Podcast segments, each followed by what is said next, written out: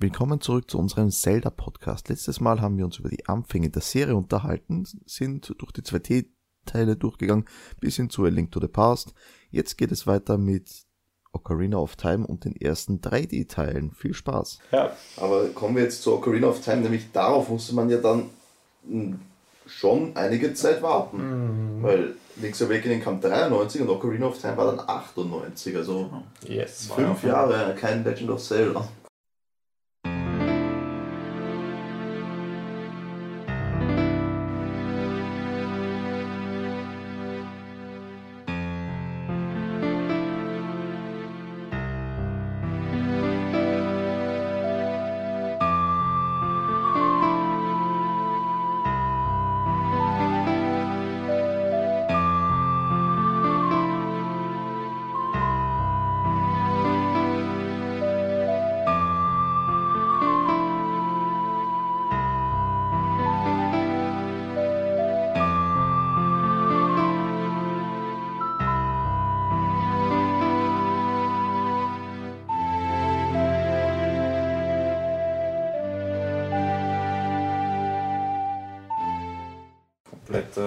Da hätte ich gerne eine Gold Cartridge gehabt. Das war eine Enttäuschung, sage ich euch. Dafür hattest du dir bei Majora's Master. Richtig, ja. Aber bei, da, da weiß ich noch, wie ich im Libro damals, auch in einem Libro, mir Ocarina of Time geholt habe und so gehypt und geflasht auf das Spiel war. Und ich habe ständig gelesen in den Videospielmagazinen, Print-Magazinen, wie es damals noch gab, wo wir damals noch unsere Infos her hatten und die man damals noch wirklich reihenweise gelesen hat, also drei pro Monat oder so. In meinem Fall drei unterschiedliche. Großteils das gleiche drin stand, aber halt dann doch wieder was anderes Äh, ja. ein bisschen andere Testberichte und so. Damals haben wir dann auch schon angefangen, auf Testberichte halt zu schauen in den Magazinen und dann haben wir auch schon so einen Geschmack entwickelt, so ja, die testen so, das finde ich ganz cool, die, deren Tests sagen mir weniger und so weiter.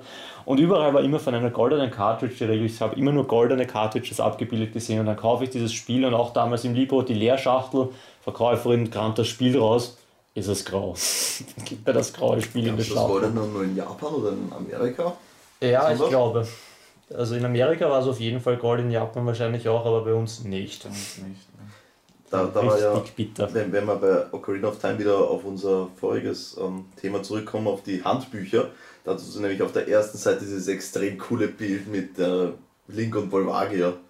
Das weiß ich bis heute nämlich noch. Kennt ihr das? Nein, ehrlich gesagt nicht. Nicht? Ich glaube, ich habe das Handbuch dann, das war schon die Zeit, wo ich einfach keine Beschreibung mehr gelesen habe. Ja, also gut, das ist jetzt. Gar nicht mehr reingeschaut habe, ich glaube.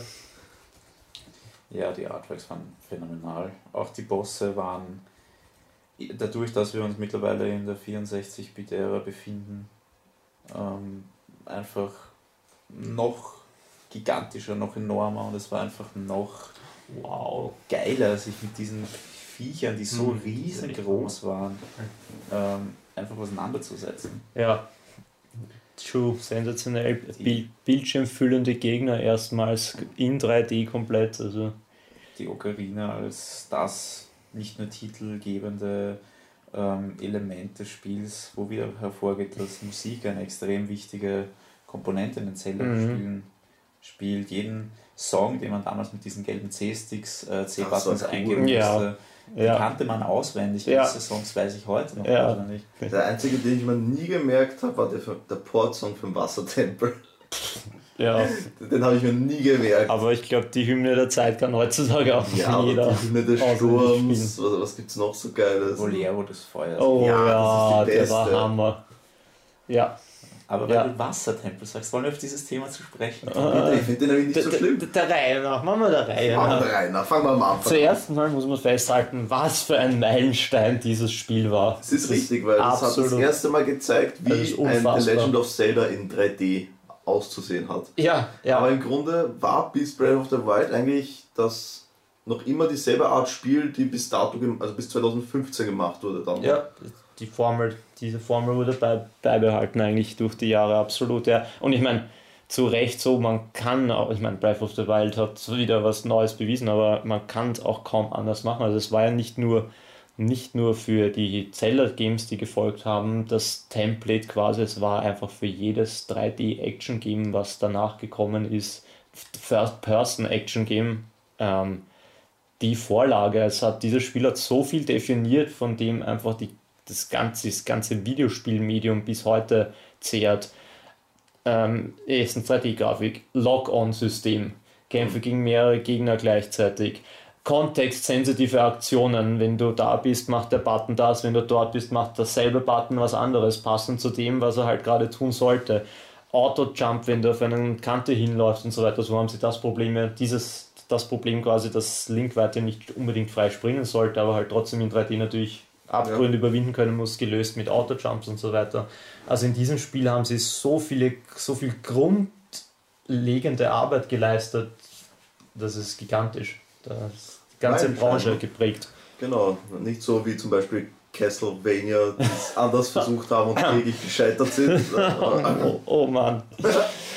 Oh Mann. Das erste Zelda war so eine fix eingeblendete Minimap im unteren Bildschirmrand hatte bis zu diesem Zeitpunkt. Ja, stimmt. Das ist mhm. korrekt, ja. Voll, voll. Und ich glaube, man konnte sich in A Link to the Past zwar eine Map einblenden lassen. Aber nicht dauerhaft. Aber nicht dauerhaft, ne, du musstest mhm. so einen Pause-Screen Genau. genau, ja. Und das war die Gesamtmap von ja. der Welt, also das war relativ, hat uns nicht urviel gebracht, meistens. Aber in Ocarina of Time hatten wir das erste Mal Ganondorf. Also jetzt nicht Ganon, der große Endgegner, sondern ja. Ganondorf, also die Vorstufe. Richtig, in, in Person, ja. Der, der Mann mit dem bösen Blick. So ist es. In, in A Link to the Past, wenn ich mich recht erinnere, wird erstmals in der Geschichte, die in der Anleitung steht zumindest, wird erstmals Ganondorf erwähnt als Person, der noch nicht eben Ganon ist. Aber de facto sehen tun wir in dem Spiel dann erst als Endgegner in der Gestalt von Ganon, also in der Schweinsgestalt. Und bei Ocarina of Time, wie du gerade gesagt hast, begegnen wir wirklich Ganondorf erstmals in seiner noch humanoiden oder Gerudo-Gestalt. Wobei er ist nicht selber ein Gerudo, er wurde noch von ihnen großgezogen, oder? Ja. ja. Aber er sieht nee, warte, warte mal. Der König der Gerudos? Oder er ist einer? Er, er ist einer, oh, er ist einer, ja. Also bei den Gerudos, also das stimmt, er ist einer, er schaut ja auch so aus. Das ja. heißt ja, dass alle tausend Jahre kommt ein Genau, ja, ja, so war es, richtig, ja. Er schaut ja auch so aus vom, vom optischen her. Ja. Mit, mit, mit den Zehnten jetzt, ne? Ja. die hat die Farbe auch total. Ja, aber die äh, Gerudo Valley ist, ist die beste Musik. Die Musik, also. ja, der Hammer. Absolut. Weil die vorhin vergessen haben, wie kann man die vergessen? Oh ja. Die also die spielt man nicht selber, darum. Ja, und, weil der ist ja schon anschaue mal, die Dungeons waren natürlich auch sensationell. Ich meine, das ganze Spiel war gigantisch, die, die Oberwelt war riesig, gigantisch, Hyrule, wenn man erstmals auf Hyrule Field draußen ist und so weiter. Es ist einfach nur episch groß gewesen. Allein schon die Intro-Sequenz, wo Link mit dem Pferd reitet, allein da siehst du den Scale von dieser Welt schon und denkst, what? Ah, das war das, das war erste unfassbar. Mal, dass ich äh, dann Bammel in den Spiel hatte, nämlich. Ja. Das habe ich mir erschreckt, als dann das erste Mal diese, diese Scheiß in der, in der, im Hyrule Field, diese blöden Skelette aus dem oh, Boden ja. geschossen sind. Ja, in der Nacht, ja, Tag-Nacht-Wechsel, nächstes Ding, was das Spiel mehr oder weniger erfunden hat oder halt ja. populär gemacht hat. Phänomenal. Immer Reiten auf dem Pferd dann, wenn du Epona bekommst erstmals und oh ja, mit das, ihr dann. Das ist so cool, wie du über so wie du das Pferd befreist quasi, ja. über den Zaun springst. Ja. Die Einstellung dazu, das ja. schaut einfach genial aus die Mechanik, ein Huhn aufzuheben und mit ihm von einem Dach schweben. zu springen und dann zu schweben. Das ist cool, ja. ja. Die Einführung von diversen Collectibles wie den goldenen Skukulas. Ja, ja. ja. Oh Gott. Ja, und, und ob nicht Sidequests, aber optionale Dinge, weil andere. Wie beispielsweise die Masken, genau. die später noch relevant sind dann, also für den nächsten Teil. Einen eigenen Teil bekommen quasi, ja. Und ja, eben die Dungeons erstmals, also das, das, das hat mich damals unheimlich fasziniert, wie, wie man es überhaupt, wie die, wie die Designer es überhaupt schaffen konnten, so komplexe 3D-Dungeons zu bauen, in denen du aber nie stecken bleiben kannst. Genau. Also ich, mir wäre bis heute nicht bekannt, dass irgendjemand in einem Zelda-Dungeon in Ocarina of Time stecken geblieben ist, was er resetten musste, außer es gab vielleicht einen, einen Bug, wo man durch den Mann fällt oder sowas. Das Speedrunner ja gerne ausnutzen. Aber das war faszinierend, weil die waren so komplex, sie haben sich mitunter, siehe Wassertempel, komplett verändert, wenn man mhm. irgendwas oh, ausgelöst ja. hat und trotzdem konntest du nicht stecken bleiben und konntest es immer lösen. Also phänomenal. Das Spiel hat es sich gemerkt im Vergleich zu Gut designt. Spielen der heutigen Zeit, wo ein Gegner ein Item droppt, du gehst drei Schritte weiter und das. Item ist weg. Ja, ein Key-Item, wohlgemerkt. Hier verändert sich der komplette Aufbau eines Dungeons und du kannst theoretisch aus dem Ding rausgehen. Und, das Und richtig, ja, ganz genau. Weil Wenn du zum Beispiel gespeichert hast, aufgehört hast, dann fängst du ja auch wieder am Eingang vom Dungeon an und trotzdem hat, hätte all, hat alles noch funktioniert. Kannst du das nach wie vor lösen, ohne dass du wieder von vorne anfangen musst oder Hat sich der sowas. Wasserstand nicht zurückgesetzt dann oder blieb der gleich? Das weiß ich jetzt, ich, das weiß ich jetzt beim Wassertempel nicht explizit, aber, aber ich weiß, dass die Sachen, die du halt schon gefunden hattest in den, Ja, also und ja. gemacht hast und so weiter, die blieben erhalten und trotzdem ging es Ja. weiter. Also konntest du es konntest du's fertig spielen, den Dungeon. Äh, Ich glaube mal, jeder von uns wird sagen, wenn, wenn ich jetzt frage, Lieblingstempel, äh, ich glaube, jeder von uns wird sagen Feuertempel, oder?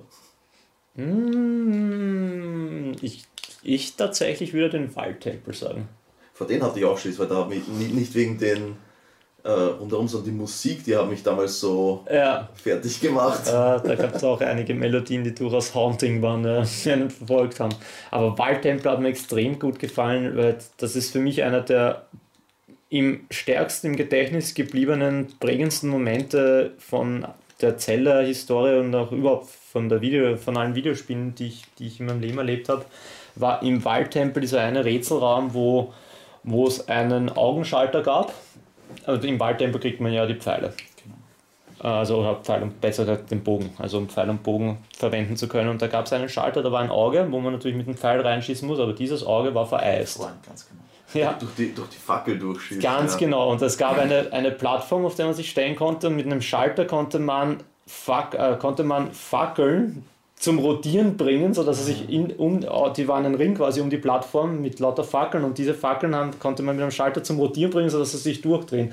Und du musstest dann tatsächlich mit dem Pfeil auf das Auge ziehen im richtigen Moment so also eine Line mit durch die Fackel auf das Auge schießen, sodass der Pfeil der, unterwegs Feuer fängt bei der Fackel und dann als brennender Pfeil auf das Eisauge trifft, das aufschmilzt und das auslöst. Das war so, das fand ich so unglaublich genial, dieses absolut, diese absolut logische Lösung, dass du wirklich, was würdest du in der echten Welt tun, wenn du genau diese Mittel zur Verfügung hast, den Pfeil anzünden und damit auf das Ding schießen, dass genau das, obwohl dir das Spiel nie vorher irgendwas dergleichen andeutet, dass sowas möglich wäre, ist diese intuitive Lösung genau das Richtige gewesen. Das hat mich so immens begeistert. Ich meine, ich war damals schon 16 oder so, also ich war von solchen Dingen dann schon halt speziell begeistert, einfach von so absolut intelligent, grandiosen Game Design. Aber das wird nicht oft verwendet, glaube ich. Ne? Es war fast nur an dieser Stelle eigentlich, glaube ich. Ich meine, später gab es, man hat ja auch Feuerpfeile Die- später. erst nach dem Wassertempel hast du die Feuerpfeile holen können. Ja, genau. es kam vielleicht schon noch hin und wieder mal vor, aber jetzt diese spezielle Lösung gab es nur an dieser einen Stelle. Und das, aber ich fand, das, das war so ein faszinierender Moment für mich. Da war ich so endlos begeistert, dass ich am liebsten hätte ich Dankschreiben am liebsten sofort verfasst und nach Japan geschickt, wie, wie geil die Leute sind einfach. Cool, äh, cool fand ich auch, dass man eigentlich, du bist nicht gezwungen, den Waldtempel als ersten fertig zu machen. Maximal brauchst du nur den Bogen. Danach kannst Ah, du jeden ja. anderen Tempel machen eigentlich. Ja, Der, der Feuertempel, da brauchtest du nicht mal den Bogen, den konntest du immer als ersten machen. Da gab es, glaube ich, einen Augenschalter, aber der war nicht notwendig. mhm. Und ansonsten konntest du die machen, wie du wolltest dann, quasi. Ja. Irgendwo war dann die Grenze eben mit dem Ja. Hinterhaken zum Ja, Beispiel, ja. wo du den brauchtest, die Ja, Verlängerung. ja das, na, das st- stimmt. Das Spiel hatte definitiv eine, schon eine gewisse Nonlinearität auf jeden Fall, in dem wie du die, die Sachen tackeln kannst. Ja. Die Einführung des Enterhakens, das war auch ein Item, das Oh. habe ich zu diesem Zeitpunkt so geliebt, weil es einfach noch nicht vorhanden war in der damaligen Videospielzeit, wo du einfach So in 3D dann In die 3D, Gegend ja. fliegst, ja. ne? Es gab ihn in A Link to the Past Genau. ja, aber in prinzipiell, 3D. aber in 3D, wo du wirklich ja Das, das wird ja später noch geiler mit die- Double Hookshot. durch die ne? Gegend cruist, ja, spitze, ja. Das war echt super geil, ja. Mit dem, dem kleinen roten Punkt zum Anvisieren und dann. Auch das Element, dass du immer mit dem, mit dem Key-Item, das du in den Dungeons findest, die Schwachstelle des äh, Ja. entsprechenden Ja. Endgegners Oh ja. ausnutzen musst. Das war ja gerade auch beim Enterhaken wunderschön. Ne? Das war doch da war das nicht der Augenheinze, wo du, wo du die Dinge immer rauspickst. Das war Der- dieses das Wasser, Wasser war das, ja. Ah, ja, du Diesen, dieses quasi Herz rausziehst und dann Genau. du mit dem Ja, Schwert. ja, ja. Der einzige, So wo du das Key-Item aus dem Tempel nicht brauchtest, war im Todestempel. Da brauchtest du nämlich das Auge der Wahrheit und das hast du nicht im Tempel Ja, gefunden, okay. sondern vorher im Brunnen. Ja, ja, stimmt. Also das Key-Item im Todestempel waren ja die äh, Kleidstiefel Genau. und die brauchtest du nicht beim Endboss. Ja, das stimmt. Das wäre auch ein Das bisschen schwierig zu. Einzige, Oder glaube na, schwierig, aber der hätte jetzt kein, sehr- wäre kein sehr sinnvolles Feature gewesen für den Kampf. Genau. Sag ich Im mal. Nachhinein tatsächlich ähm, hasse ich den Todestempel mehr als den Wassertempel. Also ich habe vor kurzem erst wieder ähm, Ocarina of Time gespielt und ich weiß nicht warum ich mir beim Todestempel so verdammt schwer getan habe. Da, Aber das Problem beim Wassertempel ist nicht die Komplexität, sondern Shadow dass Link. du am ich hasse Oh, den der war cool. Aber du konntest da, das, das Problem war am N64 damals Stiefel wechseln. Was sie ja im 3DS da, äh, mit der 3DS-Version Mm, viel besser gemacht haben. Menü immer. Menü. Dum, dum, Und Menü das war dum, dum. so Wobei- nervig. Wobei du konntest das ja eh auf die C-Buttons legen. Nein, im N64 nicht. Da musstest du noch ins Ausrüstungsmenü, wo du Ach, Schwert ja. und Schild und Stiefel Weil sie gewechselt hast. nicht zu den Gegenständen, zu Genau. den Items zählten, sondern in so ein Gewand, Ausrüstung. Oh ja, richtig. Ja. Ausrüstungsgegenstände auch ein Punkt.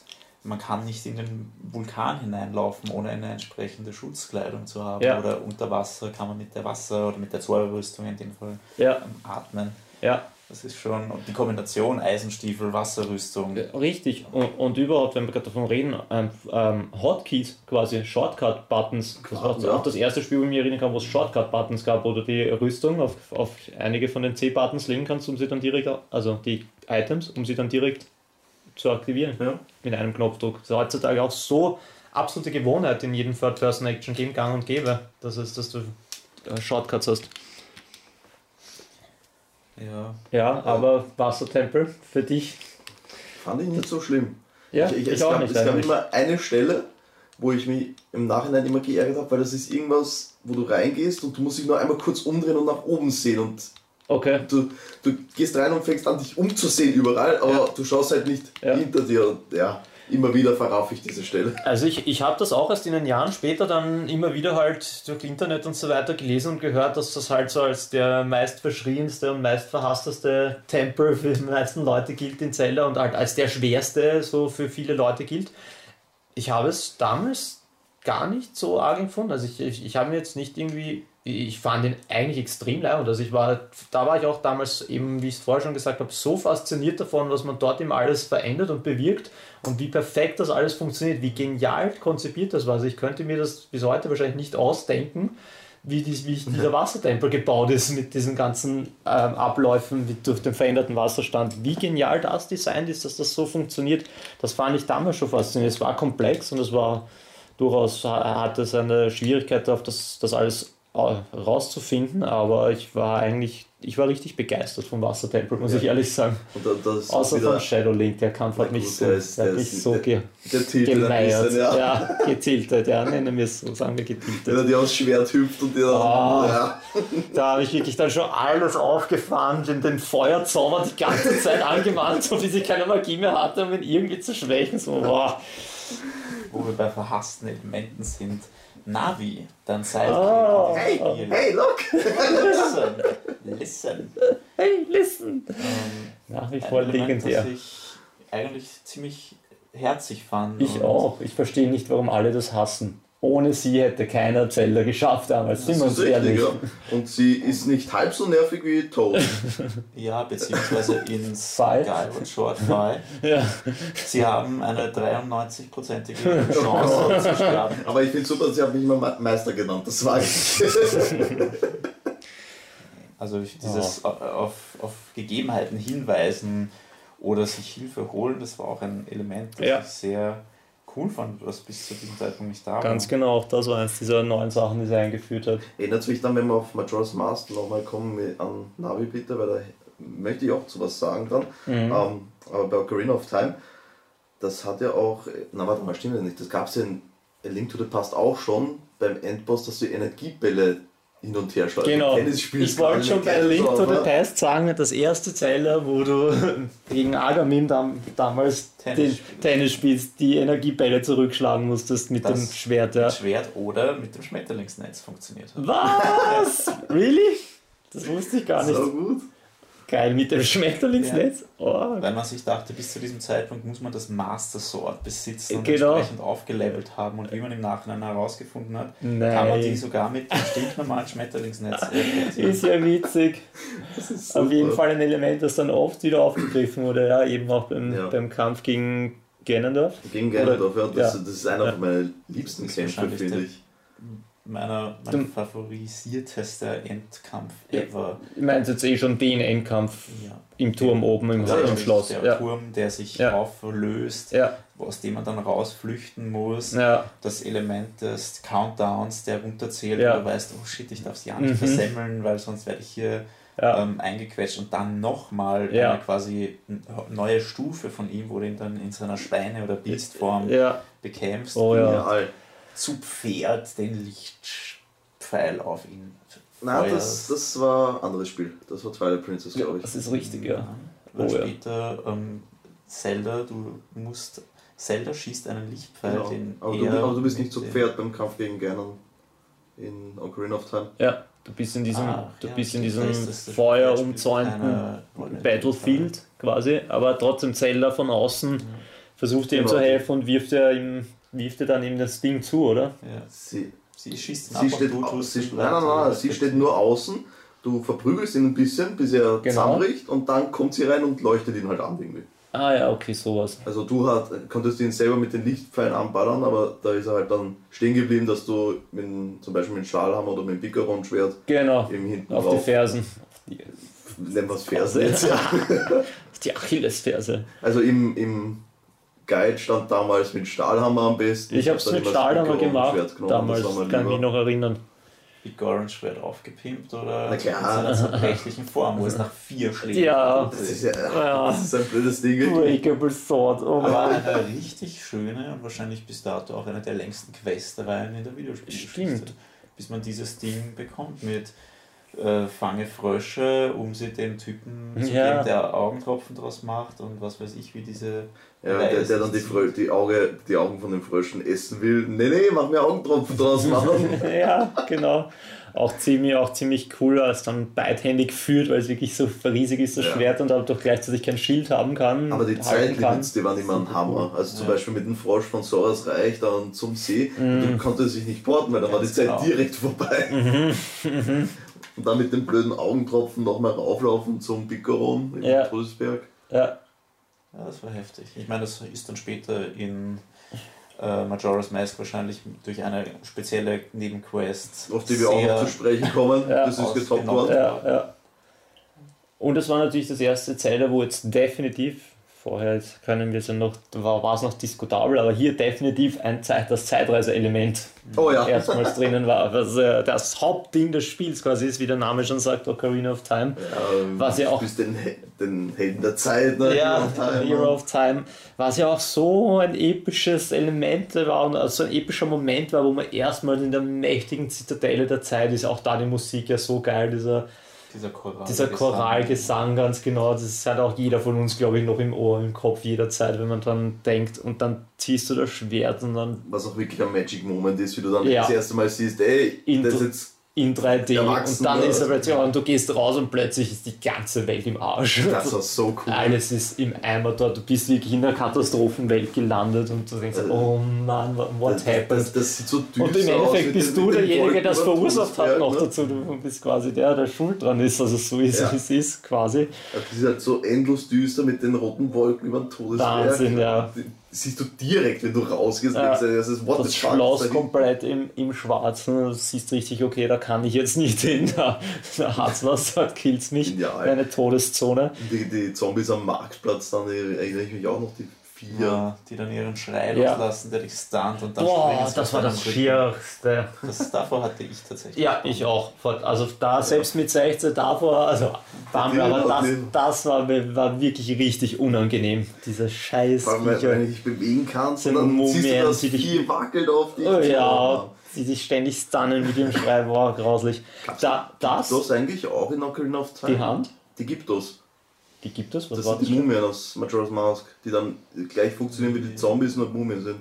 Ja, die sind. Wenn Sind das Beispiel die Mumien gewesen? Friedhof, Ich habe das wenn immer du als Mumien in das betrachtet. Grab, äh, Ja, da waren Mumien, oder? Das Ja. sind die Mumien. Ja, genau. Ich, hatte- ich hatte jetzt ja auch nur die Mumien im Kopf gerade. Eben genau an diese Grabszene, die hatte ich Mhm. jetzt im Kopf, wo da unten die Mumien dann waren. Oh, Ja, wo du die Hymne des Sturms bekommst, ne? Ja, urgruselig. Das war echt creepy. Also, das kam- das habe ich damals mit einem Freund gespielt. Auch er fand irrsinnig creepy. Also, wir haben uns beide vor der Stelle, da waren wir sicher dann schon 18, wenn wir das nochmal gespielt haben, richtig gecreept. Und gab es da auch die Hand? Ja, die, die waren auch so Ja. gruselig, diese Dinger. Oh, das ist Du läufst im Waldtempel und dann kommt dieser scheiß Schatten, der dich nach oben zieht. ein absolutes Unelement ever. Also an alle Videospieldesigner da draußen, sowas macht man einfach nicht. Das ist einfach nur schrecklich, sowas. Das Ein ist so Ding, das dich einfach aus dem Nichts plötzlich fuckt und zurück an den Anfang bringt Aber oder so. so. hat es das nicht tatsächlich in Das äh, war furchtbar. gegeben? Ich glaube, ja. Also Es der Gegner an sich, der, diese Hand, die dann von oben kommt. ja, ich glaube Ja. auch, dass das in einem 2 eh schon gab. Es war sicher nicht das erste in Ocarina of Aber Time. dass Ja. sie dich zurück an den Start zieht, das ist halt ein richtig gemeines. Das ist einfach nicht Ja. so fies. Überhaupt. Das ist, ja. Aber in dem Teil wurde auch ähm, erstmals festgelegt, in was für einer quasi Reihenfolge man ähm, Tempel zu absolvieren hat. Mit du gehst zuerst in den Waldtempel, dann bist du im Feuertempel, dann bist du im Wassertempel. Und das ist ein Element, das hat sich durch alle Zelda-Teile irgendwie durchgezogen. Diese Abfolge Wald, Feuer, Wasser Also, ja. ähm, mit zunehmendem Schwierigkeitsgrad, wenn man es so Mhm. will. Natürlich dann im Laufe der Zeit aufgefettet mit ähm, Schattentempeln, Windtempeln und was weiß ich was. Ja, ja. Ja. diese drei, Ja. dieser, die dieser Elemente sozusagen, ja. Der ist damals. Der hat halt Navi auch immer gesagt, wo du hinschaust. Also das erste, Ja. du kommst raus, sagt, ey, was ist denn mit Zaria los? Vielleicht Ja, ja. schauen wir da mal vorbei. Und dann bist du mit Wald Gusch, ich renn jetzt irgendwo Schau mal herum. diese Folgen über den Todesberg an. Ne? Gusch, ich renn jetzt irgendwo herum und geh drauf. Nein, super, super. Dieses Spiel hat überhaupt so viele denkwürdige Locations und Der Momente. Dekobaum, allein wenn du Ah aus dem der Anfang. am Anfang rauskommst Mhm. und den Dekobaum, wenn du dann endlich ähm, den Kokiri, der dir den Weg versperrt, hinterlistet hast, Ja, überlistet hast, dann ja, ich verbinde damit tatsächlich die auch die schönste Storyline eines Videospiels, die könnte ich nach wie vor aufzählen. Ich verbinde damit das Weihnachtsfest 1998, wo ich auch tatsächlich meinen N64 bekommen habe. mhm. Ja. enorm viele Erinnerungen sind mit dem Spiel von definitiv. Die, Genial. die Lost Woods oder den Viech nachrennen musst, um dich nicht zu verirren. Die Musik dazu. Lost Das- Woods musst du dem Viech nach. Nee, nee, das, das ist immer schon das Maß mit dem Viech nachrennen. Lost Woods, da Da musstest die du Musik. die Musik Ah, musstest du, bei dem musstest du auf die Musik achten, richtig. Ja. Später dann was Das dem Affen cool. nachrennen, genau. Ja. Bei Twilight Princess war es auch wieder den Affen nachrennen. Das weiß ich nicht, bei Twilight Princess habe ich komplett vergessen, das Spiel. Aber ja, eben Lost Woods, die Melodie dazu, Gerudo Village eben, sowas. Ja, und wie der Bernie schon gesagt hat, das habe ich auch sehr stark in Erinnerung. Das war das erste Zelda, wo ich so richtig die, eine Story erlebt habe, quasi. Also eben nicht in der Anleitung, aber es ist im Spiel erzählt wurde mit epischen Cutscenes in 3D, wo die die Geschichte von den drei Göttinnen, die Hyrule erschaffen und die Triforce erschaffen haben, erzählt wurde am Anfang in geiler 3D-Grafik mit, mit schönen Farben. Wobei wie- ich sagen muss, die Lichtstrahlen. skippbar. Nicht, Ja, ja, aber das- wer will das gibt Naja, wirklich. na, Das nach, nach dem fünften Mal durchspielen interessiert sich relativ vielleicht. wenig. Ja. Ja. Das, das ist nicht zu skippen. das ist ein Stück Videospielgeschichte. Das ist richtig und hat bis heute, glaube ich, die beste Wertung weltweit, ne?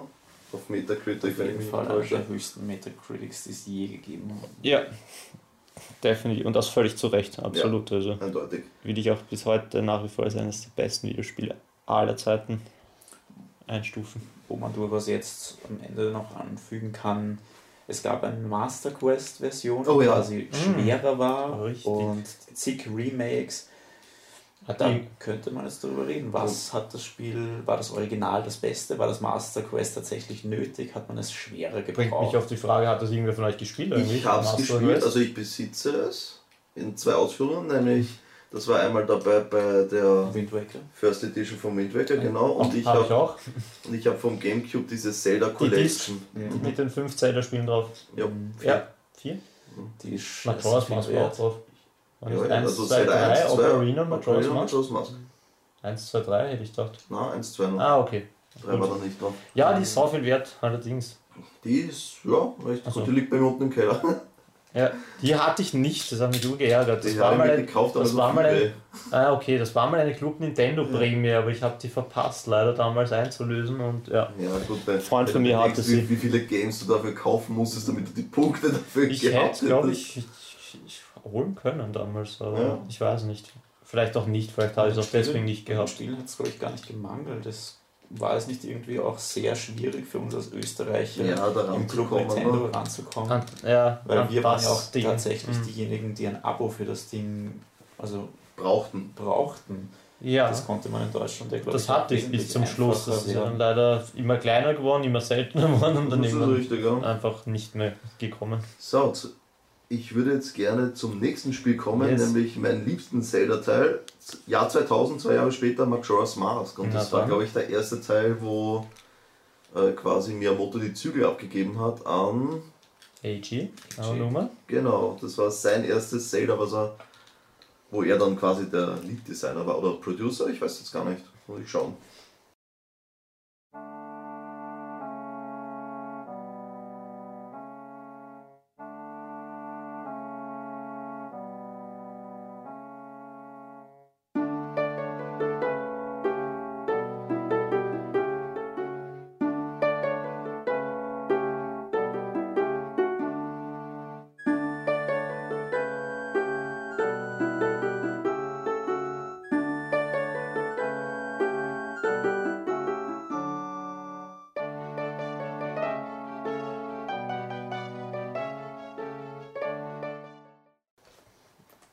Lieblings-Zelda, Thomas? Ja, wissen. das, Es das ist inhaltlich Supervisor das? Ishio Nummer.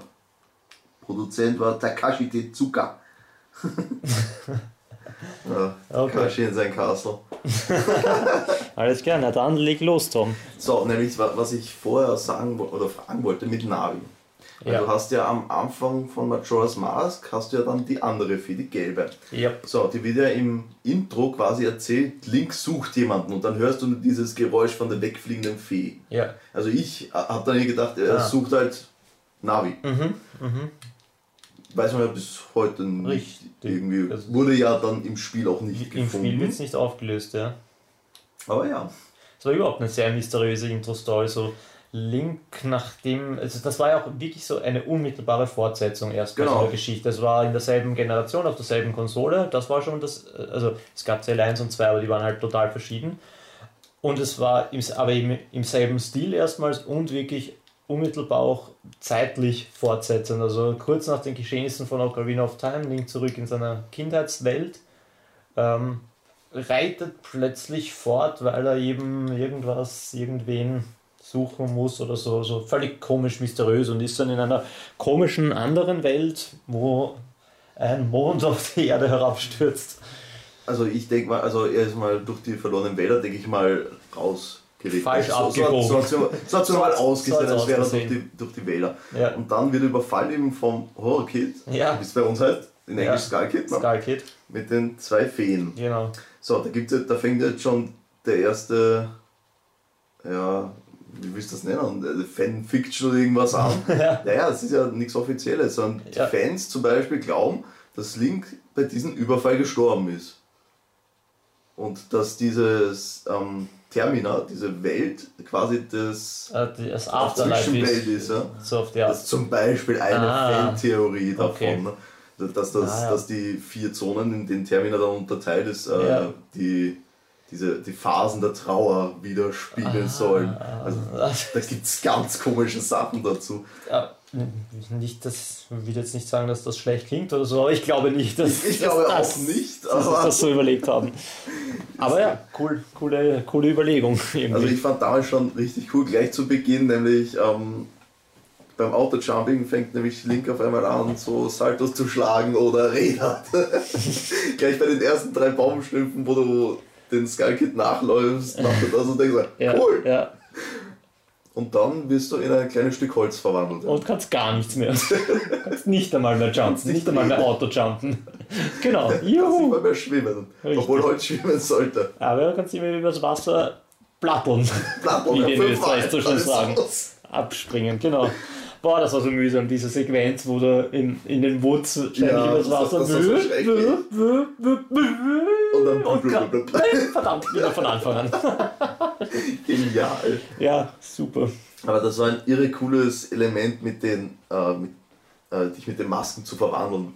Weil wenn du überlegst, du setzt dir die ganze Zeit die Gesichter von Toten auf im Prinzip. Da geht es überall, in den in ganz Majora's Mask geht es irgendwie um Tod und Zerstörung. Weiß ich nicht. Ja, da ist die Fanfiction wieder die Fantheorie wieder sehr passend Es fängt, dazu. es fängt ja schon an, eben, wenn du dieser Deko bist. Du siehst ja dann diesen Baum kurz bevor du in den Clock Tower kommst. Ja, ne? ja. Das ist ja zum Beispiel der Sohn vom Butler vom König von den Dekos, der verschollen ist. Der Ah, ist ja. tot. ja, ja, richtig. Von richtig. dem hast du die Maske ja, auf, ne? Ja. Zum Beispiel, also da Mhm. gibt's ja, dann hast du noch den Goronen, der vom Berg gefallen ist und verreckt ist. Genau, ja.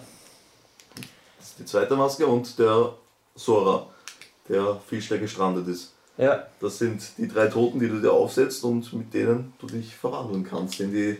Ein, dun ein dunkles Zelda. Ja, schon irgendwie. Ja, durchaus.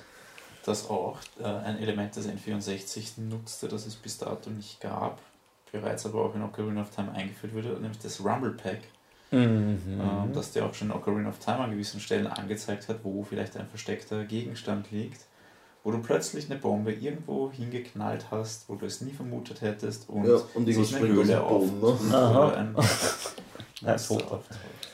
Aber Stimmt, wa- was das es- was es- Rumble Pack, Was es ja. erfordert hat, war diese 4 MB Speichererweiterung. Danke, das wollte ich Es gerade auch gibt noch nämlich erwähnen. genau Ja. zwei Spiele, die das erfordert haben. Donkey Kong 64 Und Zelda. Richtig, und es gab noch ein paar, die es unterstützt haben, aber nicht notwendigerweise genau. gebraucht haben. Rayman 2 The Great Escape war eines davon, Aber glaube ich. Perfect Dark, das habe ich Perfect gespielt Dark, bis oh zum ja. Oh ja. Ähm, International Superstar Soccer 2000, das hat dann extra auf einen hochauflösenden Grafikmodus geschalten, der aber komplett rucklig war, trotzdem Pack, also das war voll für Hugo. Ja, überleg mal, wie viel hast du bezahlt dafür? Ja, was hat ja. das gekostet? 4 Nein. MB, was sind 4 MB? Ähm, Naja, damals war es ein Wahnsinn. Aber es ja gab es bei, genau. Das war sogar persönliche Anekdote von mir dazu. Ich habe mir das Spiel eben damals Welches jetzt? Donkey Kong oder Zelda?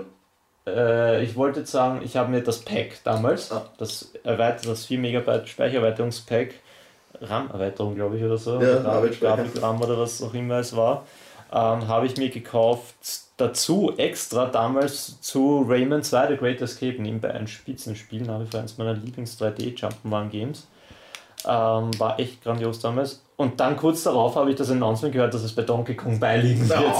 Da habe ich riesig gefuchst, aber es war so nett damals. Schaut auch zum Mediamarkt. Ich bin damals gegangen, habe das einfach zurückgegeben, das, Rumble, äh, das, das Pack alleine und habe mir dann Donkey Kong geholt, wo es mit dabei war. Habe das, Heutzutage Geld- halt undenkbar. hab das Geld zurückbekommen und habe im Endeffekt das eh so, wie es Leib und Wesen ist, Leib und Wesen mehr gehabt.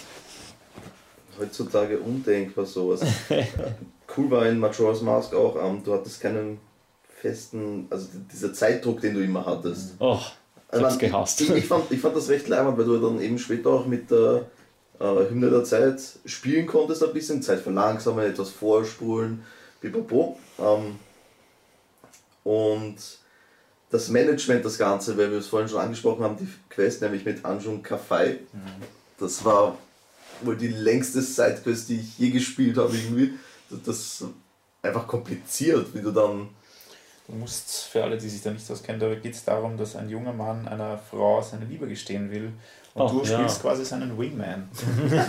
und das Ganze zieht sich tatsächlich über die drei Tage, die Majora's Mask dauert. Und bis zur letzten äh, Sekunde, bis der Mond theoretisch auf Termina krachen würde, musst du eine Abfolge von Aufgaben lösen und auch richtig machen. Und das zieht sich halt über sehr viele ähm, Abschnitte in dieser Welt, die du, ja, zum Beispiel musst du ein, ein, ein Banditenlager überfallen. Du musst im Spiel schon sehr weit fortgeschritten sein, um gewisse Aktionen triggern zu können. Und das ist richtig, richtig verzwickt, diese Questreihe zu lösen. Und ich glaube, das belohnt wirst du dann mit mit einer Maske. Maske, äh, mit der du diese, diese ähm, wie heißen diese? Die Maske der Liebenden heißt sie. Ah, okay. Die Cool. Herzermaske. Kann man da mit den Steindingen dann reden oder was war das? Nee, das war doch eine. Das, nein, mit den Steindingern, das war die Maske der Wahrheit. Ah ja, richtig. An die hätte ich nämlich jetzt zuerst gedacht. Na, das war eine eigene, die Maske der Liebenden ist das. ja. Ich weiß nicht mehr, was die für einen Effekt hatte.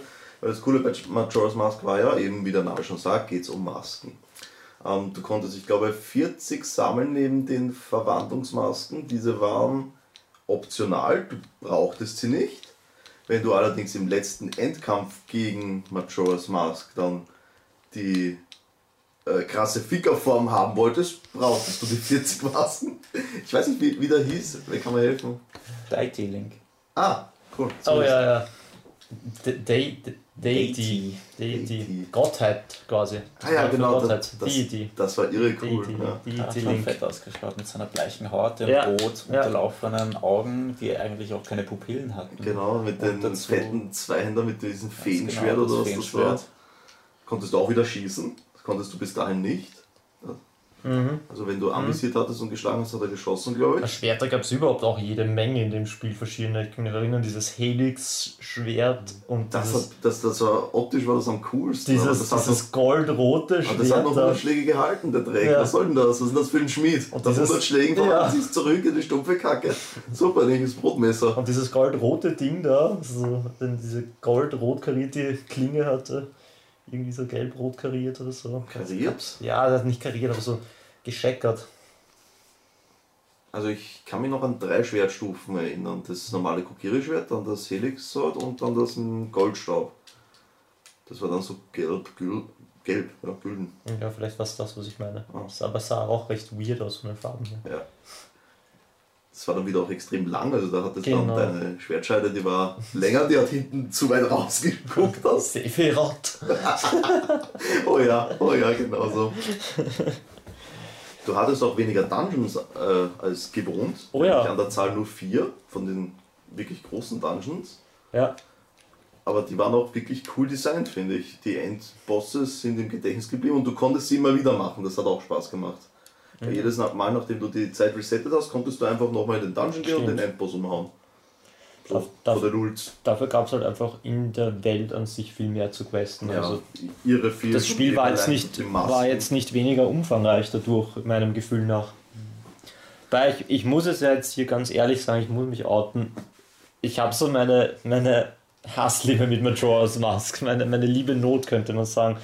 Es ist, glaube ich, seit den NES-Teilen das Zelda gewesen, wo ich am wenigsten weit gespielt habe, weil ich echt irgendwie, ich bin nicht so gut reingekommen damals damit. Ja, Mir war es irgendwie. eben mit diesem Zeitdruck. Ja, der Zeitdruck hat mich erst, der hat mich ziemlich fertig gemacht. Das war schon echt ein Element, das sich ziemlich, ziemlich gezacht hat, wie man so schön sagt. Also es war echt pressing. Und ja, es war dann immer auch, es war, es war mir fast zu offen. Es gab eben so viel mit Nebenquests und mit den Tagebüchern zum Tracken, wo was wie fortgeschritten ist und so. Es war mir, es hat mich ein bisschen, ich war damals eher noch dieses lineare Zeller gewohnt. Das hat mich fast ein bisschen erschlagen mit, mit non-linearen Sachen. Ja. So dass ich mich nicht so recht reinsteigern konnte, wie es wie es sonst immer üblich war. Aber nichtsdestotrotz ist es ein großartiges Spiel, soweit ich. Ich habe es dann später, mal ein paar Jahre später wieder aufgegriffen und da habe ich immerhin zumindest sicher so 60% vom Spiel durchgespielt. Und es war super, keine Frage. Ich habe haargenau dasselbe, hätte ich gesagt. Ich habe damals, ähm, spätestens beim Wassertempel, Der war Ich mega bin ich kompliziert. tatsächlich ähm, ausgestiegen, weil ich gesagt habe, ich hätte mehr Zeit gebraucht. Vielleicht habe ich es auch nicht, ähm, bin ich es auch nicht korrekt angegangen. Ähm, die Welt war zu groß dafür, dass man sich nur, ich weiß nicht, wie, wie, wie lang war das Zeitfenster in Echtzeit gerechnet?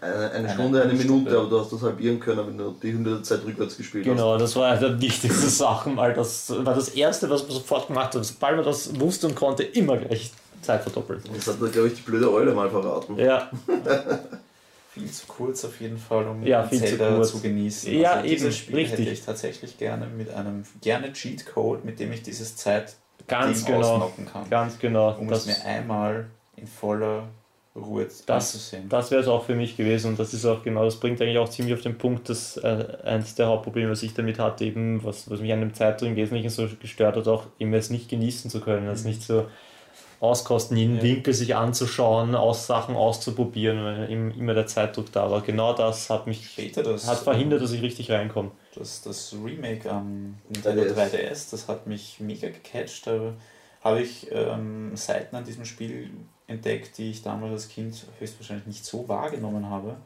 Und das fiel mir auch wesentlich leichter. Ich meine, es macht einen Unterschied, ob man das als 14-Jähriger Ja. oder als 24-Jähriger spielt. Ähm, aber ja, auch die, ich weiß nicht, also ich, wie du sagst, ich hätte es gerne linear gehabt. Und wenn ein Boss gemeiert wurde, dann hätte er gerne tot bleiben können. Ja, das hat er nicht gestört. Das, Das Ja, nicht, wurscht. machen. das nicht, aber für mich zum Abhaken war das immer so ein Ding. Ich habe sogar mal versucht, Ja, also am liebsten hätte ich alle vier Tempel nacheinander gemacht Nur um einmal zu wissen, dass ich Termina von diesen vier Ja, ähm, ja, befreit habe. Ja, ist schon auch ein bisschen eine, eben, wie, voll wie du sagst, so für, für die Motivation, fürs Emotionale, so ein bisschen ein eigenes, auch ein hinderliches Ding, Ja, wenn du das kannst du ja machen. Weil du kannst, du hast ja ein Lied, mit dem du dich in den Tempel porten kannst und im Tempel, wenn du den Boss schon gemacht hast, hast du am Anfang einen Teleporter, der dich Ja, ja, zum Boss bringt. Also sicher. du kannst sie alle mal meiern, Ja, ja. bevor du zum Majora's Mask Ja, das kannst du noch als zum Drüberstreuen halt machen, aber so im normalen Spielverlauf resettest du halt eben ständig die Welt und irgendwie ist alles, was du gemacht hast, wieder weg quasi immer wieder so. Das ist so ein bisschen, ich meine, natürlich begegnet es dir nicht, weil du schon immer einen Progress hast, was wiederum sehr genial an dem Spiel ist, wie sie das wieder geschafft haben, dass du ständig resettest und trotzdem einen Progress, einen kontinuierlichen hast.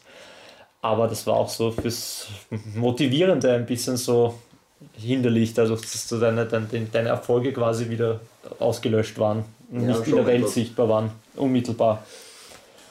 Also ja, psychologisch war es einfach schwierig, sozusagen. Es war Also schwierig für, für, mich. Kinder auf jeden Fall. Es war schwierig. Nicht, ich war damals, muss ich zugeben, gut, schon, schon 18, also, aber für mich war es trotzdem psychologisch schwierig da und überhaupt schwierig, so richtig eintauchen, reinkommen zu können. Aber weil du gesagt, gerade gesagt hast, für Kinder und so weiter. Also ja, die, die Welt war düster. Das Zeitlimit war bestimmt fordernd für Neuansteiger und als fortgeschrittener Spieler hat man damit durchaus seine Schwierigkeiten haben Mhm. können. Genau.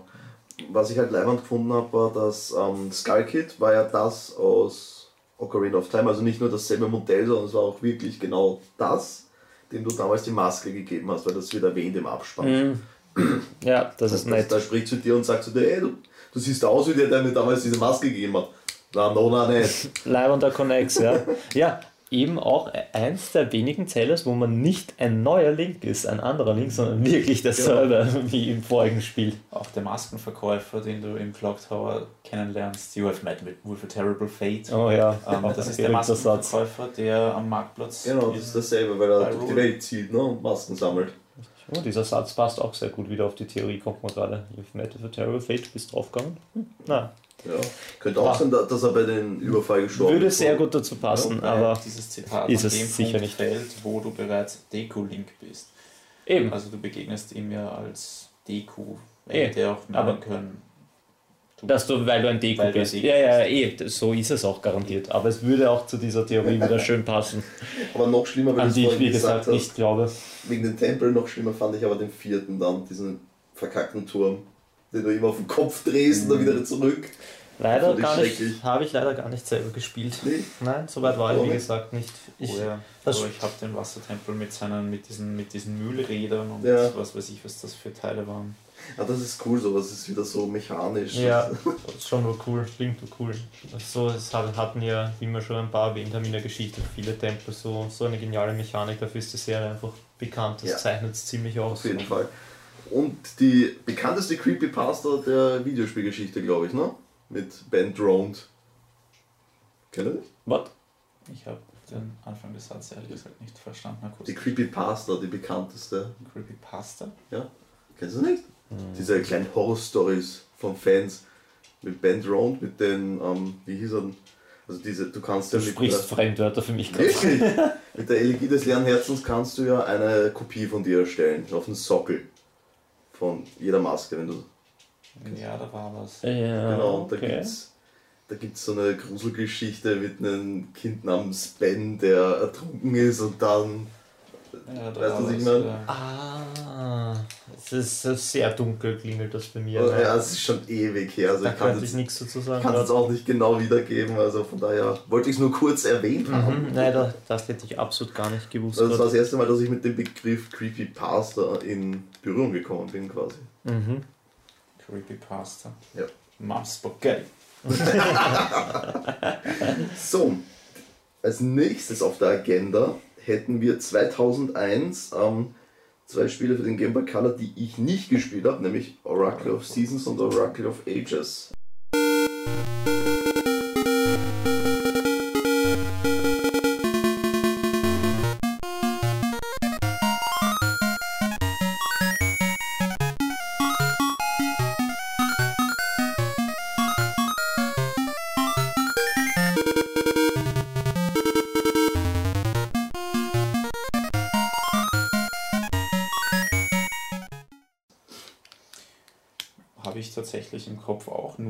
Als ein farbenfrohes ähm, Link's Awakening mehr oder weniger Ja, schon. abgespeichert. Ich, Ja. ich weiß eines dazu, also sie wurden nicht von Nintendo gemacht, sondern von Capcom. Capcom, ja. Und es sollten eigentlich ursprünglich drei Erst, Spiele werden. erstmals, dass ein Zelda ausgelagert war, eigentlich. Na, zweiter Philips war es erst. Erstmals, dass ein Zelda ausgelagert war. Punkt. Ah, super. Punkt. Philips existiert nicht. Ich Ähm, verstehe jedenfalls- nicht deine Sätze ähm, gerade nicht. Ich verstehe nicht, was du da redest. Jedenfalls ähm, konntest du in dem Spiel Ringe sammeln, die du dann zwischen den Modulen hin und her tauschen Ja, konntest, so wie Pokémon. ja, ja. Quasi damit du, ich weiß zwar nicht, wofür diese Ringe gut waren. Und du konntest nur, wenn du aus, aus beiden das Sachen kombinierst, kommst du zum richtigen Enddungeon, zum ultimativen. Ja.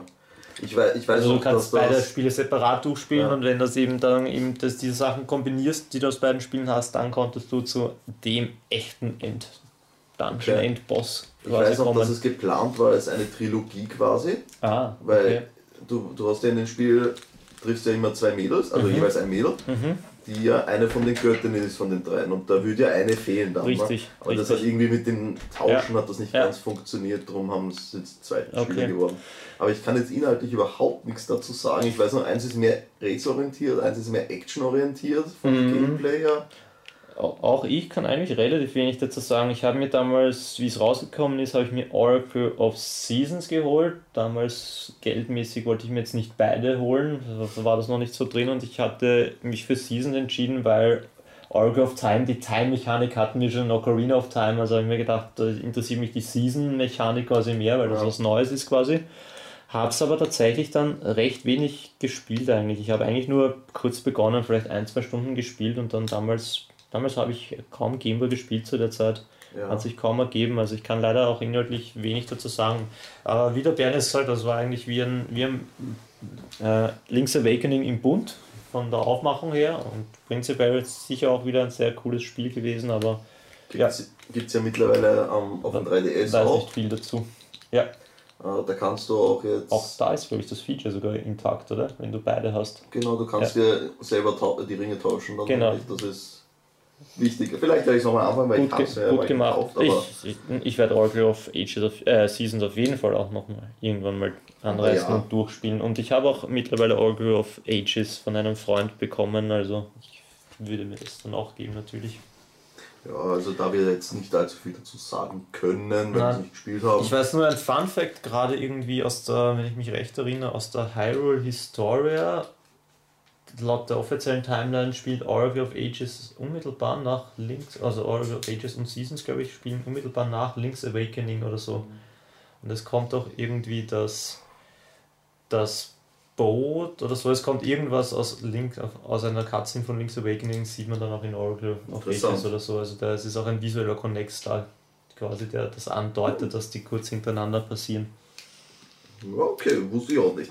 Ja, das sind, aber das sind halt diese Fun Facts, findet man eben auch nur Ja. über die Hyrule Historia, die man Genau, jedem genau so Fan wie sehr Easter empfehlen Eggs kann. Zum Beispiel, heraus. dass, dass Link auch mal in World of Warcraft war. Ne? Genau, ja. es wurde schon damals, also Fans haben das schon vermutet und mit der Hyrule Historia wurde es eigentlich bestätigt Mhm. quasi. Macht Sinn, ja. Ah ja, 2003 sind wir dann auch ins See gestochen, wo du es gerade gesagt Richtig. hast. Wind Waker. Oh ja. Hat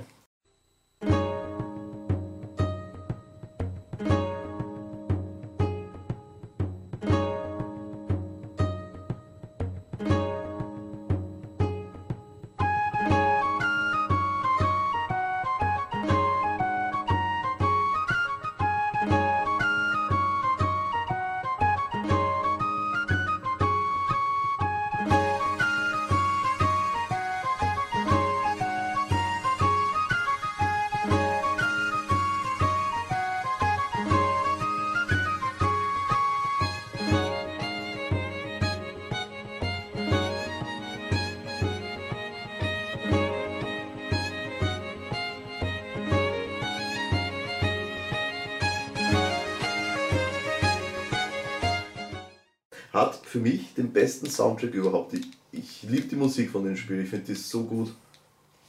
Ich bin auch der, also wie gesagt, das, die, die Zelda lebt von seiner Musik. Yep. Rein vom Soundtrack und von der Tatsache, dass man sich dieses Ding vielleicht mal echt als CD beim Autofahren oder so einlegt, Oh ja. könnte ich mich mit Wind Waker auch am meisten verbinden. Hat auf jeden Fall schon mal extrem episch begonnen mit der Mhm. Intro-Sequenz und der Musik dazu, wo das Theme so langsam Ja. reinkommt, das, das bekannte Zelda-Theme, das, allein das war schon wirklich gänsehautig, also Mhm. das Gänsehaut-Moment, das war richtig gut, ja.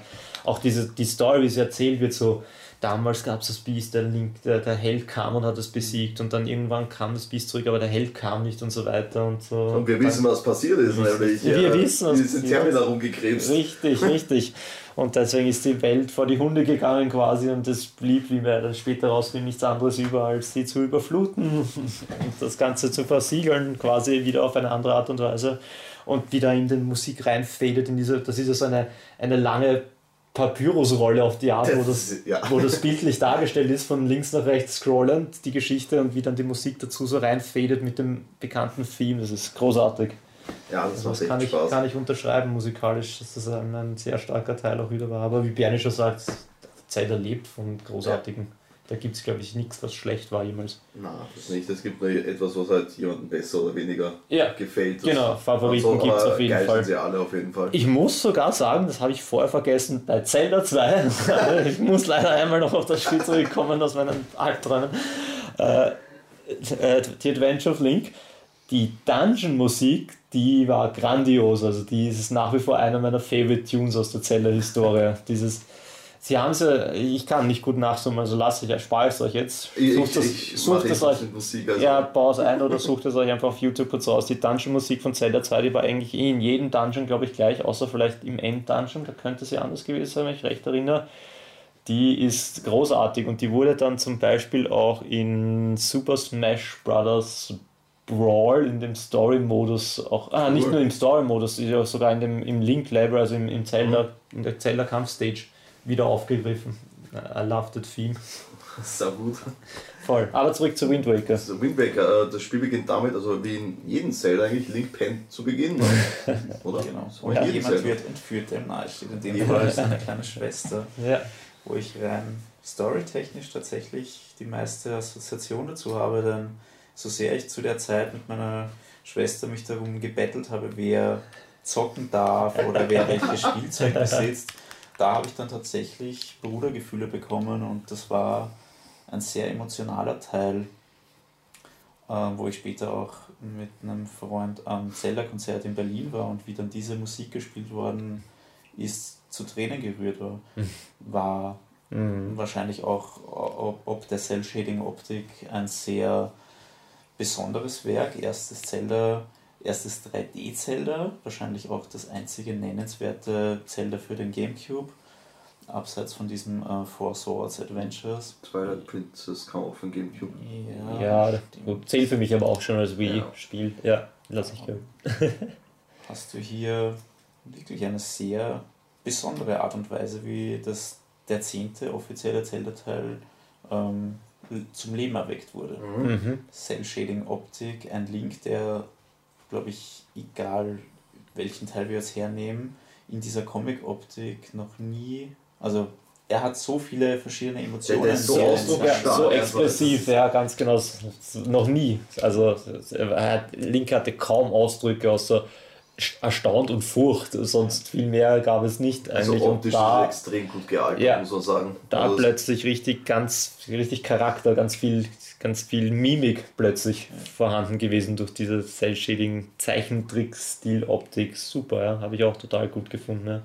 Die, die Cell-Shading-Optik an sich, wenn ich da kurz einhaken darf, hat ja im Vorfeld bei den Fans eine riesen Kontroverse geführt. Also irrsinnig viele haben mir das überhaupt nicht gepackt, dass das nächste Zelda so ausschauen sollte und haben, haben natürlich die vor Nase allem, du, gerümpft. du, hast, du hast vor eine Tech-Demo Genau, bekommen. Tech-. Oh ja, die, Ja. oh ja, die E3 legendäre, 2002. oh ja, die legendäre, Und, und das haben die Leute dann erwartet und dann. die ja. legendäre GameCube Tag Demo, die ja wirklich unfassbar geil ausgeschaut hat, wo man nur kurz einen wo Kampf zwischen, Das sein Schwert dann am Schluss einmal herumwirbelt und hinten reinsteckt in, in den Rückenholster und Ja. äh, einfach nur mega geil. Und Ja. dann kommt dieses Zeichentrick-Zelda. Das war eine, eine, kleine, eine kleine, kurze, paarsekündige Kampfszene. Für die, die es nicht kennen, unbedingt auch auf YouTube mal raussuchen, weil heutzutage schaut es nicht mehr imposant aus, aber damals war die Grafik gewaltig geil. Also das, das kannte man ja noch nicht, Das wie das mega, gezeigt wurde, weil da waren wir noch auf N64-Niveau und das war GameCube Tech Demo. Viel besser einfach und der Link hat einfach kurz gegen, gegen Ganon gekämpft und es macht dann auch so einen, und das schaut total plastisch aus, wie vorgerendert könnte man sagen, hat das gewirkt, nur in Echtzeit so, bewegt. so Caliber-mäßig sah das Ja, aus. richtig, ja. Und der Link wirft dann auch, kämpft zuerst mit Schwert und Schild und dann, dann wirft das so geil, wirft er das Schild weg, nimmt das Schwert in beide Hände und attackiert Ganon damit. Fünf Sekunden lang, das war aber mega gut und episch und alle, wie Bernd es gerade richtig gesagt hat, alle haben sich auf so ein Zelda gefreut und dann kam Wind Waker und die Empörung war ziemlich gigantisch, wie die ersten Trailer oder ja, Die- Screenshots davon Ja. gezeigt wurden. Ah, die größte Schwäche vom Wind Waker war dann nicht das Optische, sondern ein paar Sachen vom Gameplay, eben, die derbe äh, abgefuckt haben. Nämlich äh, relativ zu Spielbeginn, äh, nachdem die kleine Schwester entführt wurde, diese Schleichsequenz. Äh, das ist nicht darauf ausgelegt, dass du stealthst. Also ich das, fand's das gut. fand ich so nervig. Das, Na, mir hat's gut. Ich meine, Es hätte dem Pacing jetzt keinen Abbruch getan. Ich finde auch. Ich habe es jetzt überhaupt nicht also, ich das schlecht schrecklich, gefunden. Also mich, mich Ich- hat das so Ich muss aber auch überhaupt sagen, ich mochte Wind Waker sehr. Also ich habe das Spiel sehr, sehr unterhaltsam gefunden. Es riecht, mir hat das richtig gut getaugt. Mich hat auch persönlich die Cell-Shading-Optik, natürlich wollte ich auch das, das geile Tech-Demo-Zelda, aber mich hat die Cell-Shading-Optik auch im Spiel selber, also mich hatte schon, ich habe dann schon im Vorfeld, wie man dann mehr Szenen davon gesehen hat und eben gesehen hat, was für geniale Gesichtsausdrücke nicht nur Link selber, sondern auch die, die Gegner, die. Charaktere Ja. drauf hatten, wenn der Alarm losgeht, so, so, so richtig, so richtig so, comic-mäßig rauszucken, wie im Zeichentrick. Das sah so gut aus, das sah aus wie ein, wie ein gespielter Zeichentrick damals, das war wieder auf eine eigene Art und Weise technisch total hochwertig. Das hat mich dann schon so gefesselt gehabt, dass mich das überhaupt nicht mehr gestört hat. Also die Cell-Shading-Optik, Ja. ich fand sie eben sogar richtig fett im Spiel, weil sie technisch extrem gut umgesetzt war ja. Für damalige Zeit. Und es Genau. war, Aber das es war sagst, trotzdem ein vollwertiges Zelda für mich. Weil du es gerade sagst mit den Cartoon, ich erinnere mich an das, wie, wie du auf diese Pirateninsel kommst. Ne? Er steht so da und die, die T3 überlegt, na, wie bekommen wir den rüber? Auf einmal sitzt er im ja, Fass. genau. Drei, zwei, das, die Kamera zoomt zuerst nur das Gesicht aus und wo schon so äh, verzweifelt reinschauen und dann zoomt die Kamera immer weiter raus und realisierst, da sitzt in der, Bo in der Kanone und sie fetzt ihn jetzt einfach rüber. So Und der geil. klebt an der Wand. ey. Ja, es ist so gut. Ja. Es war super. Ja, e- erstmals auch, man könnte dann sagen, erstmals auch ein richtig humoristisches Zelda, eben mit so funny Einlagen, Slapstick. Ja, neben, neben äh, Link's Awakening. ne? Ja, okay, gab es auch immer lustig, aber das war, das hatte, das hatte schon so einen, fast schon so einen Grundton auch immer wieder, dass Oh immer ja. wieder was, immer wieder sowas drin war. Ähm, ja, und einfach auch, man, man kann sagen, es war wieder auch total stimmig. Es hat diese humoristischen, funny Szenen haben zu der Optik gepasst, wurden durch die Optik super amplifiziert, super umgesetzt. Also es war ja wieder ein total stimmiges, gutes Spiel. Ja. Für mich. Was viele Leute stört, war das Segeln. Mhm. Das, ich fand das eigentlich sehr Ja. cool. Natürlich im Vergleich zu heutigen Open-World-Spielen wie einem Ja. ähm, GTA 5, wo man tatsächlich in Echtzeit mal eine halbe Stunde braucht, bis man von einem Ende der Map auf der anderen ist. Ähm, es hätte sich natürlich viel mehr im Wasser abspielen können, aber ich fand das Erforschen dieser, dieser, dieser Map, die am Anfang quasi diesen Ja. Nebel des Ja. Ungewissens hat, Mhm. dass Ja. du nach und nach, du musstest Feld für Feld Ja. quasi einmal durchsegeln, um dir die Map freizuspielen. Genau. Die Kalligrafie-Fische füttern. Auch ein Ja. Element, das erstmals in Zelda Ja. eingeführt wurde. Ja. Ähm, und dann hat es diese kleinen Inseln gegeben und es gab irgendwelche Collectibles, ich glaube, Ja. ein Stück von irgendetwas. So Ja. Figuren und Fotos Genau. konntest du machen. Genau, und du Ja. konntest immer wieder, äh, du hast immer wieder Karten gefunden, die dich zu Schatzkisten, also zu versunkenen Schätzen gepointet haben und wenn du dann dorthin gesegelt bist und geangelt hast, dann hast du den Schatz Genau, hochgezogen. Für- Da gab's vielleicht hast du richtig ja viele. einen Triforce-Teil gefunden. Ne? Genau. Ja. Also gegen Spielende hin musst du ja die ähm, acht Fragmente vom Triforce einsammeln, wie Genau. in Zelda 1. Das haben viele, das haben Das, viele auch, sehr das, gestört. das wirkt so nach Spielzeitstrecken. Ne? ja, das ist ein, ein Fetch-Quest quasi, also ein Mhm. Fetch-Quest-Part im Spiel, als, aber halt als Main-Part, ja. Ja. Das hat viele gestört, ja. Was mich interessieren würde, ähm, findet ihr, also das habe ich auch schon ein paar Mal gehört, dass die Leute finden, äh, dass es so wirkt, als wäre die Spielwelt abgeschnitten. Also quasi, ich denke jetzt an unten in, ähm, in der Zita ist die Zitadelle der Zeit, oder? oder Ja. Schloss Hyrule, glaube ich. Schloss Hyrule, ja, Schloss Hyrule, wo Du kannst ja rausgehen auf die Brücke und, sie, und kannst Hyrule sehen, aber du kannst nicht rausgehen. Mhm. Hatte, hatte die den Gedanken, dass ihr irgendwann mal da über Hyrule laufen könnt, nachdem das Wasser abgelassen Ah. wurde oder irgend sowas? Interessant oder schön. Lang her. Kann ich mich nicht mehr so gut erinnern, ob ich damals mir das gedacht hätte. Ich, was ich mich erinnern kann, ist, dass ich das extrem fett fand. Also das, das, das Schloss dann zu entdecken, wo, wo sie die Zeit quasi eingefroren war, wo sie sich als, als cool. Last Masher quasi einfach die Zeit gefroren hat, damit das Unheil nicht noch weiter seinen Lauf nimmt. Das war Das war bestimmt eines der Zelda, das ich sehr am, cool. am schnellsten durch hatte, obwohl Ja. es ein Zeitfresser war. Ja. Aber das war ein Zelda, Aber es war ich leicht. weiß, Es war, es war ziemlich Ja, ja, Ja, leicht. die Dungeons waren Ja. leicht. Ich, ich Es habe jetzt auch war überhaupt leicht. kein, keine Bosskämpfe, Boss alles. habe ich groß Nein, in Erinnerung. Nein, ich weiß ich noch, auch nicht. Das, Golems, das muss ich dann zugeben. Ich könnte mich ich jetzt auch nicht. diesen Lavawurm auf dem Berg, wo du oben dann immer den Drachen am Schweif gezogen hast. der. Drache am Berg war sehr witzig. Was, was war mit dem. Ah, es gab irgendeinen, du, du konntest ja mit dem Bogen konntest du, nein, mit dem Boomerang konntest du Multi anvisieren erstmals in dem Spiel. Dann konntest du das Ziel, den Zielmodus gedrückt halten und dann konntest du bis zu fünf, Fünf Ziele. fünf Ziele Ja, gleichzeitig anwählen. Ja, ja, das war da, weil es gab einen Endboss, wo du dann, der hatte mehrere Lianen oder Tentakel oder irgend so und du musstest alle fünf gleichzeitig abfetzen, damit er runterdroppt und ihn dann wieder verprügeln Ah, kannst. okay. Und das kann ich mich erinnern. Der einzige Bosskampf, den ich jetzt noch wirklich äh, im Gedächtnis habe, ist der, ich glaube, der brutalste Endkampf der Zelda-Reihe, ne? Der letzte. Ja. Mit dem brutalsten Finishing Move ever. Aber, aber wie episch ist das bitte? Das war Das ist ja wohl das Geilste. geil, wie ihm das Master Sword einfach In, in, die den Stirn rammt. Schädel rammt. Genial Das ist einfach. so gut. Aber die, der, der, dieser Endkampf ist aber auch einer der geilsten ever, finde ich. Ja, also Der ist nicht nur, monumental. nicht nur für Zelda, also überhaupt. Also vor allem für die damalige Zeit war das wirklich einer der, wenn vielleicht der geilste, den ich bis dato gesehen hatte. Also es war erstens wunderschön, die, die, das mit Battlefield mit, Wasser, den ne? Wasserfällen, Ja. ganz genau. Und er war irrsinnig cool, episch aufgebaut, wie dann eben Zelda dann, das, das ist ja, wo, wo Zelda dann von Genau. außen reinschießt auch, oder? Sie ist neben dir am Feld ja, und, Genau, ja. schießt mit dem Bogen. Ja, genau. Und dann eben mit diesem Finishing Move, wo Besonders cool ist auch, ich glaube, Das du, du gibst dir deinen Bogen, also du hast ihn gar nicht zur Verfügung. Genau, Kann ja, das das kann sein, ja. Und sie schießt mit den Nichtpfeilen, oder? Ja. Ja. Und ein Element, das in Wind Waker eingeführt wurde, war, wenn du im richtigen Moment die entsprechende Ja. Taste drücktest, ich glaube die A-Taste war Ja, meistens, die bist du um den Gegner herum Die Parade, gerollt ne? Ja, und ja. hast ihm von hinten Ja. einmal den Rücken aufgeschlitzt. Das war, das, das, war auch, das war auch nötig bei manchen, zum Äh, Beispiel die mit der Rüstung. Ne? nötig, ja. Genau, ja. War ein, war ein sehr cooles Element, fand ich auch. Ja. Hat's aber auch, hat auch mit dazu beigetragen, dass es einfach geworden ist, das Spiel. Weil du eigentlich quasi alle Gegner damit countern hast können. Und äh, der Schlag, wenn er rundherum gerollt hat, war auch ziemlich stark. Der hat Ja, das viel ist Schaden richtig. Du gemacht. hast, du hast viel instant gekillt damit, Ja. ja. das ist richtig. Es war cool, aber hat es auch leicht gemacht. Aber ja, e epischer Schlusskampf auf jeden Fall, wo er dann auch wieder einfriert, nachdem er das Schwert im Schädel hat. Auf jeden Fall. Super. 2003 hatten wir dann auf dem Game Boy Advance noch das Remake von The Link to the Past, beziehungsweise kein Remake, sondern eigentlich nur ein Port, plus äh, Four Swords.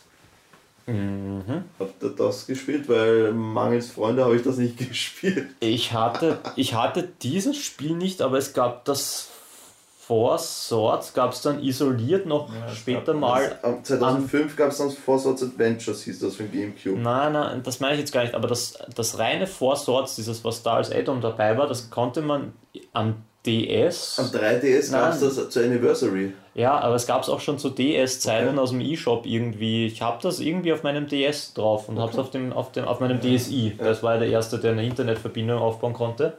Auf meinem DSi hatte ich, habe ich dieses, das Four Swords Ding isoliert drauf und dort auch gespielt. Der erste konnte, das aber, konnte aber auch schon online gehen. Weil Das weiß ich noch, mit, ich habe mir den gekauft mit Metroid Prime Hunters. Entschuldige, online falsch, gespielt, richtig, nicht online gehen, das war der erste, der E-Shop. Shop-Zugang hatte. Ja. Genau, E-Shop, richtig. Und da gab es das, das gab es sogar gratis, das gab es als, Genau, ich glaube, vielleicht eher als Aktion, als Promo-Aktion für den Ja. Shop-Launch oder so, gab es diesen Four Swords-Ding damals gratis zum Runterladen. Das gab es dann nochmal gratis eben zur dort, also ich, Anniversary, ich glaube 25 war das, Ja. wo ich mir meinen Ocarina of Time Special Edition 3DS gekauft habe, da war das, Ja, konnte man sich das auch ich habe laden. ich hab's dann dort halt, ich habe es dann auf dem DSi halt mh, mir runtergeladen und dort dann auch gespielt und durchgespielt, aber das ist halt, das ist einfach nur eine Abfolge von, von Levels. Also es ist im Prinzip wie Triforce Heroes, auf die Ja. wir dann auch später Ja, nochmal kommen richtig. werden, wahrscheinlich. Ja, Okay.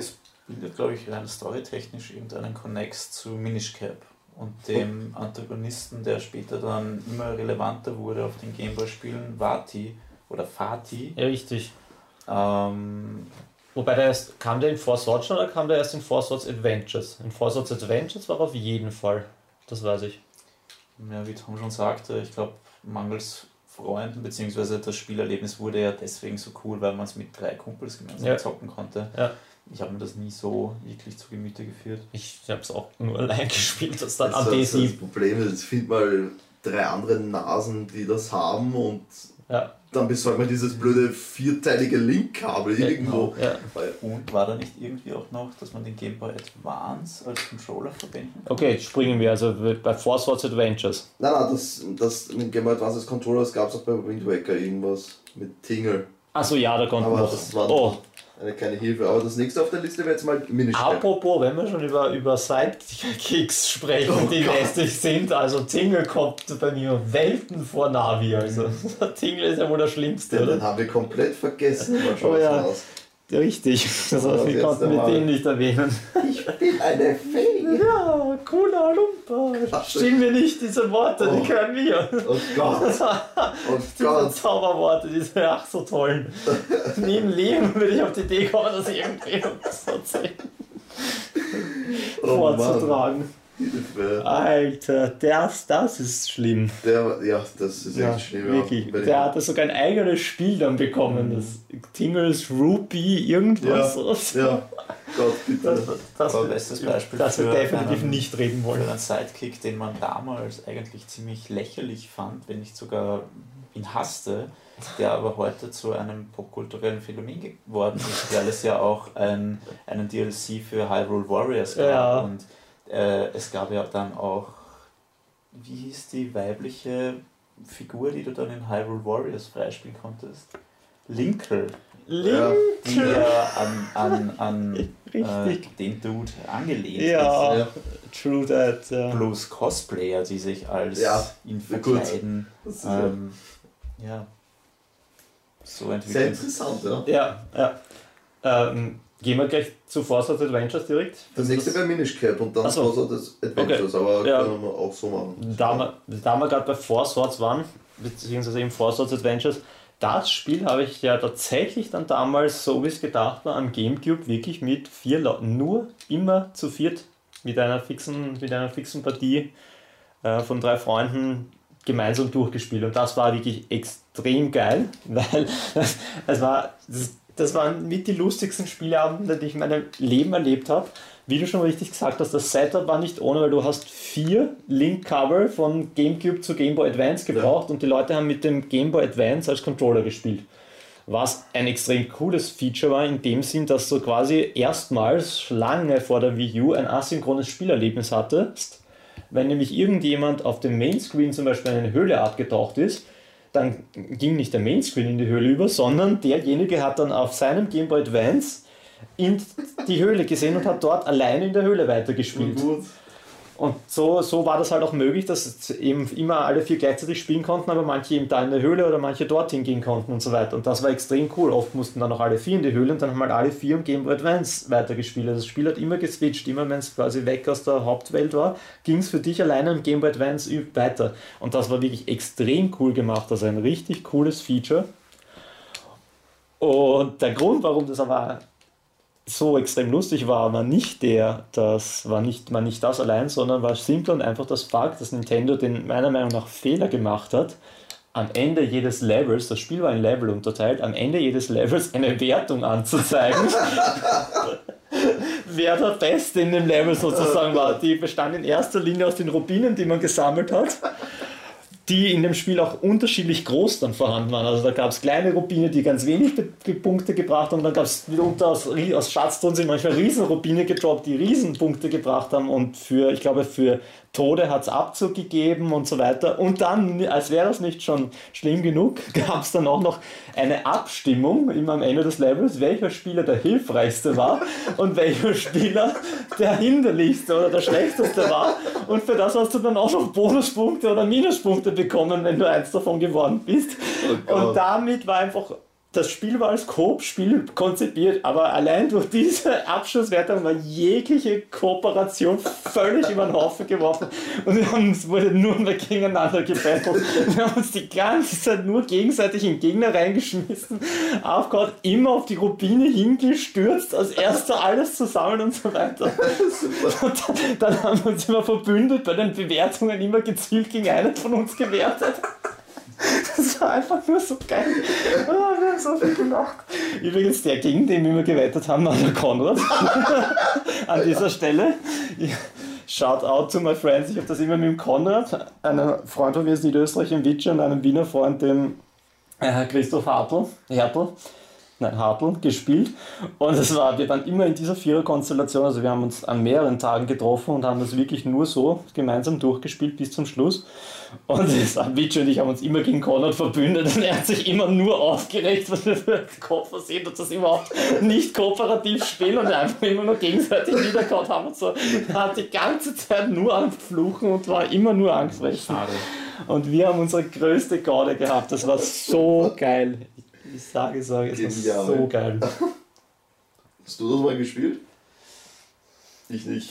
glaube, ich habe das diese, diese irrsinnige Hürde mit den Linkkabeln und dem Game Boy Advance nicht auf mich genommen. Ja. Einmal, ich glaube, das konnte, man war ja nicht darauf gebunden, es zu vier zu spielen. Man konnte ja Nein. auch zu zweit und Ja, dann ja. hat der Rest die CPU übernommen. Genau, es gab alle, es, man konnte es in allen möglichen Varianten spielen, also mit jeder Spieleranzahl im Prinzip. Und der Rest wurde dann immer von der CPU oder von einem Spieler quasi mitgesteuert. Mhm.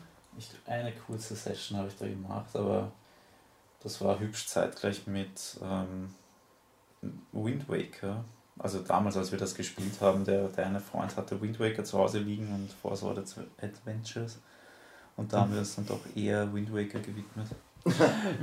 Hast du Erfahrungen mit dem Spiel? Nein, ich glaube das nicht. Mir fällt nämlich gerade noch was extrem Lustiges ein zu diesem kompetitiven Faktum. Es, gab, es war nämlich auch so, wenn jemand draufgegangen ist in dem Level, ist er zwar respawned, aber in dem Moment, wo er draufgegangen ist, sind alle seine Punkte, die er bisher gesammelt hat, als Rubine aus ihm rausgedroppt und die anderen konnten alles weglooten. Das war also auch nochmal so ein extra geiles Element. mies, ne? Ja, wo man so richtig, man haut halt irgendwo rein und dann lootet man das eine ganze Rubine weg.